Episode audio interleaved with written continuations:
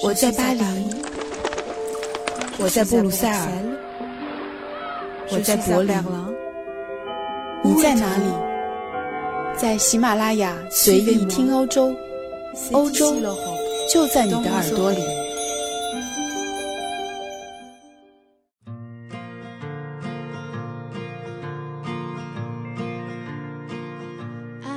各位好，我是易翰。关注国际新闻的朋友，最近也许会有这样的一种感觉，那就是在过去的几个月，法国社会非常的不太平，又是罢工，又是游行，还常常有示威者和警察发生激烈的冲突。其实呢，从传统的意义上来看，上街游行对法国人来说是再正常不过的一件事儿，尤其是在五月。因为在法国一年中五月的这个法定假期是比较多的，所以说这个罢工游行的活动也比较频繁，生产的效率也会低于其他的月份，所以说动不动就有数十万的这个法国民众走上街头抗议，并不算是一个新鲜的事儿。但是这一次大家可能也听说了，这个全法的大罢工主要是为了反对一项劳工法的改革。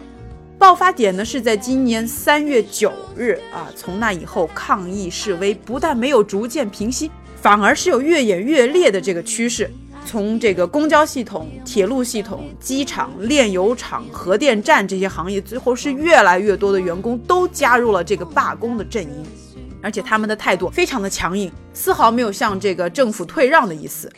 那么这种集体大罢工呢，给民众的生活是带来了很大的影响啊。这个因为法国现在瞬间似乎是回到了没地铁、没火车、没飞机、没油又没电的年代。但是啊，如果我们仔细观察这场反对劳工法罢工游行的这个事态的发展，就不难看出来，从一开始主要是由大学生和知识分子参加的这个黑夜站立活动，发展到现在社会各行业都参与的全法大罢工的这个游行。推动整个事件进程的那只黑手，那个背后的力量已经逐渐浮出了水面。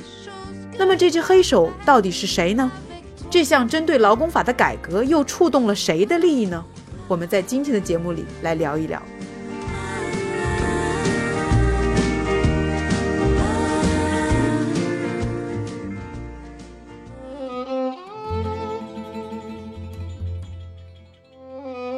我们先来看看这个劳工法在法国是怎么回事儿。劳工法嘛，自然是关于员工应该如何工作的法律。如果看过法国劳工法典的人一定会吓一跳，因为它是一本长达三千四百页、重一点五公斤的红皮宝典。这部宝典呢，自从诞生以来，页数从一千页逐年增加，但是它的内容就像被施了魔咒一样不可触动。法国政府针对劳工法的改革已经不是一次两次，但是只要是企图对劳动法动刀的历届政府，不管是左还是右，几乎都会以失败告终。为什么呢？因为法国的雇员的头上往往有一把非常强大的保护伞，那就是在法国力量相当强大的工会。在法国，劳工合同主要分为两种，一种呢是长期合同，叫 CDE。也是不限期劳务合同，相当于呢一个金饭碗，受到了强大的法律的保护。外国人如果说签到这样的长期合同，转工作签证或者是申请长期居留，基本上都是板上钉钉的事儿，非常有保障。不过呢，多数新的劳动合约呢都是短期合同，也叫 CDD，也就是限期劳务合同。对于这种合同的保护呢，相对就比较少，签署和解约的次数都会比较高。那么这两种合同里头，持有长期合同的雇员是工会主要的保护对象。所以说，如果政府想要大量的减少长期合同，就可能会遭遇到工会的强烈阻挠。工会的对立面嘛，当然就是雇主。而这一次，法国政府针对劳工法的改革，就是想要赋予雇主更多的权利，来鼓励他们更加积极的雇佣员工，增加就业。那么具体的做法包括下面三个方面。第一是取消法国历史上由来已久的每周三十五小时工作制，来延长工作时间。第二呢是雇主可以更加灵活地制定三十五小时之外的这个加班的费用。第三点呢是雇主可以享有更多的自由的权利，来解雇员工和削减成本。而这几点啊都直接的损害了拿着金饭碗的长期合同雇员的核心利益。工会当然得跟政府死磕。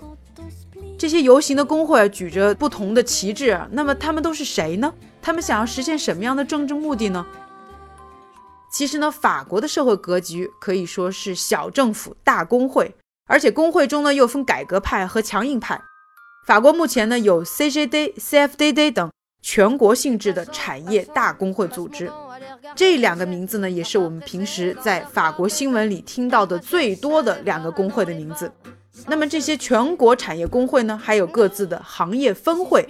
以及是下放到各个企业的支部组织，那么全国总会或者是行业分会，他们的主要目的呢，就是协调全国或者是行业范围内的这个统一的斗争。比如说，在这次全国性罢工游行的初期，主要领导罢工的产业工会就是这两家。不过啊，随着这个事态的发展，我们发现这个工会的阵营也已经出现了分歧，因为其中的一个工会 CFDD。它对于法国各大改革的进程，一般呢都是持认同的态度，所以说它是一个改革派的工会。它目前呢就开始要求政府对改革的草案做进一步的修改，而不是要求全部的这个撤销。而对于政府来说，最硬的骨头是另一个工会 CGD，因为这个工会属于强硬派，他的主席是菲利普·马尔蒂尼斯，在法国被称作是让权力颤抖的人。因为他的这个斗争精神很强啊！我记得每次采访他的时候，他说话时那两片这个抖动的小胡子，让他显得这个精神矍铄，所以说给我留下的印象也特别深刻。我们再来看看政府这边的反应。总理瓦兹虽然说应对这场全国罢工的这个烂摊子已经是汗流浃背，但是同样是不改立场啊。他说这次无论如何也不会屈服于工会的压力，一定要将改革的法案强行通过。那么我们再来看看他后面的总统。其实对于法国总统奥朗德来说，在这一次的冲突面前，他几乎已经是无路可退了。因为在二零一二年当选为法国总统的时候，他就给民众许下了最大的一个承诺，那就是提振社会就业，尤其是年轻人的就业率。但是四年过去了，尽管从经济基本面来看，法国的经济的确已经是走上了复苏的正轨，但是呢，这个改善的幅度太过缓慢，普通民众很难切身的体会到。所以说，目前法国总统奥朗德的支持率是一蹶不振，目前呢已经跌到了百分之十四，这可是创下了法兰西第五共和国历届总统支持率的最低纪录。奥朗德曾经就放下话说：“他说，如果在二零一六年底失业线没有翻转过来，从高起转变为走低，那么他保证将不再参加二零一七年的总统竞选。”所以你看，我们现在已经到了二零一六年，快过了一半。政府选在这个时间点来改革劳工法，也是希望能够通过改变法律来增加就业，而这已经被奥朗德看作是挽救信心和面子、重塑政府形象的这个最后一根救命稻草。事情已经发展到了今天的事态，法国的罢工还在继续，因为刚才说到这个强硬派的工会 CJD 还在坚持领导罢工，他们就坚决要求。要将这个改革的法令中一条他们万万不能接受的二号法令撤回。那么这条神秘的二号法令具体有些什么样的内容呢？原来这条法令啊，涉及到一个非常特殊的名词，叫做行会协议。按照现阶段法国的法律，职工的工作时间的长短和薪水是按照工种来决定的，也就是按照不同的行业来决定的。那么这个水平就是行会协议。但是呢，新的法律就规定了，想要改变这种按照工种制定工时的做法，把是否需要延长工作时间以及如何支付加班费用的这些权利，直接下放给了每个企业。举个例子，如果一个行业按照行会协议的加班费是每个小时多支付百分之二十五左右的费用，而如果每个企业自行制定加班费用，那么有的企业主很有可能只会给员工百分之十左右的加班费用。而如果新的法令一旦实施，在这样的情况下，企业层面的决定权就要高于行业协议。那么这个做法一旦落实起来，就会直接降低行会组织的地位，也就是工会的地位以及工会的活动能力。听起来你会不会也觉得这是与我们一个熟知的灰色行业规则很相近？其实你想的没错。工会在某种程度上来说，就是很像一个黑社会组织。这个企业的雇员就是黑社会的成员，他们向工会缴纳会费，也就是相当于交保护费，而工会呢就会用尽各种手段，包括号召各行业的罢工、游行、示威和制造冲突等等，这一切他们能够动用的方法，来造成对社会秩序的影响，达到目的。他们的斗争对象啊，有时候是站在对立面的雇主，有时候是执政的政治力量。有时候呢，也会是同行业的那些没有入会的成员。我给大家举一个例子，法国出租车行业工会的势力就非常的强大。Uber 进入法国市场的时候，出租车工会就组织出租车司机把法国几乎是掀了个底朝天，不但自己罢工，还堵塞交通，甚至点火焚烧车辆和攻击用 Uber 软件载客的那些司机。那段时间，法国的社会冲突也是闹得沸沸扬扬。有一位出租车司机师傅呢，就对我大吐苦水。他说，法国政府免费发放的正规出租车经营执照，多年以来在出租车行会的阻挠下，这个数量一直没有办法增加。所以说，在一个需求不断增加的出租车市场，这个经营执照就变成了一个数量固定的稀缺资源。目前的价格已经是炒到了二十万欧元，也就是说，如今一个出租车司机想要得到一个正规执照。要支付高达二十万欧元的费用向同行人员购买，而且呢还要缴纳各种社会税务。现在市场上出现了那些不用交钱买执照，用打车软件就轻轻松松能抢走生意的所谓非正规司机，那他们当然不干。同时跟着倒霉的呢还有用户，由于这个正规执照的数量有限，所以说在巴黎打车也比在其他的欧洲城市要困难很多。而这些出租车司机的服务态度也往往不敢恭维。不过呢，缺少竞争的结果往往就是这样。你看，这个行会的存在是不是仅仅只是在保护一部分出租车司机的利益呢？通过上面的这个例子，我们可以看到，法国并不是只有一个全国统一的工会，而是有很多个利益集团代表，各自发展着自己的成员。他们之间既有合作，也有竞争，也会为了各自的利益。斗得不可开交，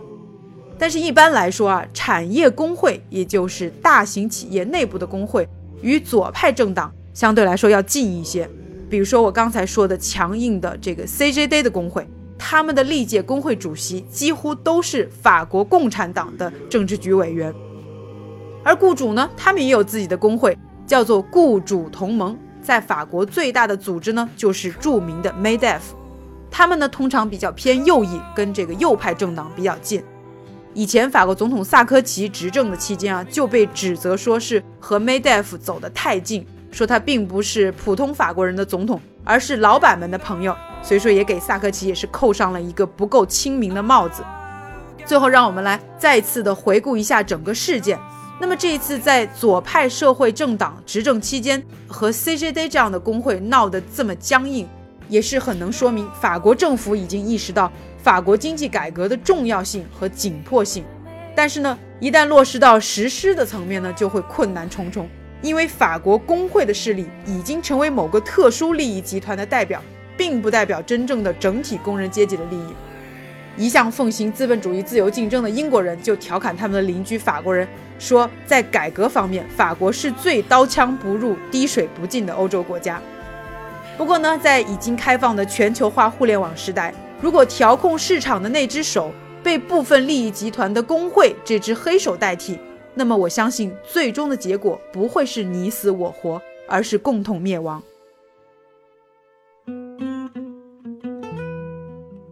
在法语里，罢工的动词词组是 faire la grève，游行的形象说法是 descendre dans la rue，也就是下楼到大街上去。罢工万岁也是经常可以在法国听到的词组，Vive la grève。这些词组呢，都可以说是法国罢工文化的精髓。上周我在伊朗出差，来到德黑兰的自由纪念塔前，想起依然在为自由而斗争的伊朗人，我忽然觉得，也许今天在自由精神的起源地法国，斗争已经不再是为了得到自由，而是为了守住自由的遗产，他们自己的生活方式。今天我们关于法国反劳工法改革罢工的话题就聊到这里，欢迎关注微信账号财生道，回复欧洲来加入我的听友群。期待与你们分享更多有关欧洲的话题。我是易翰，我们下周再见。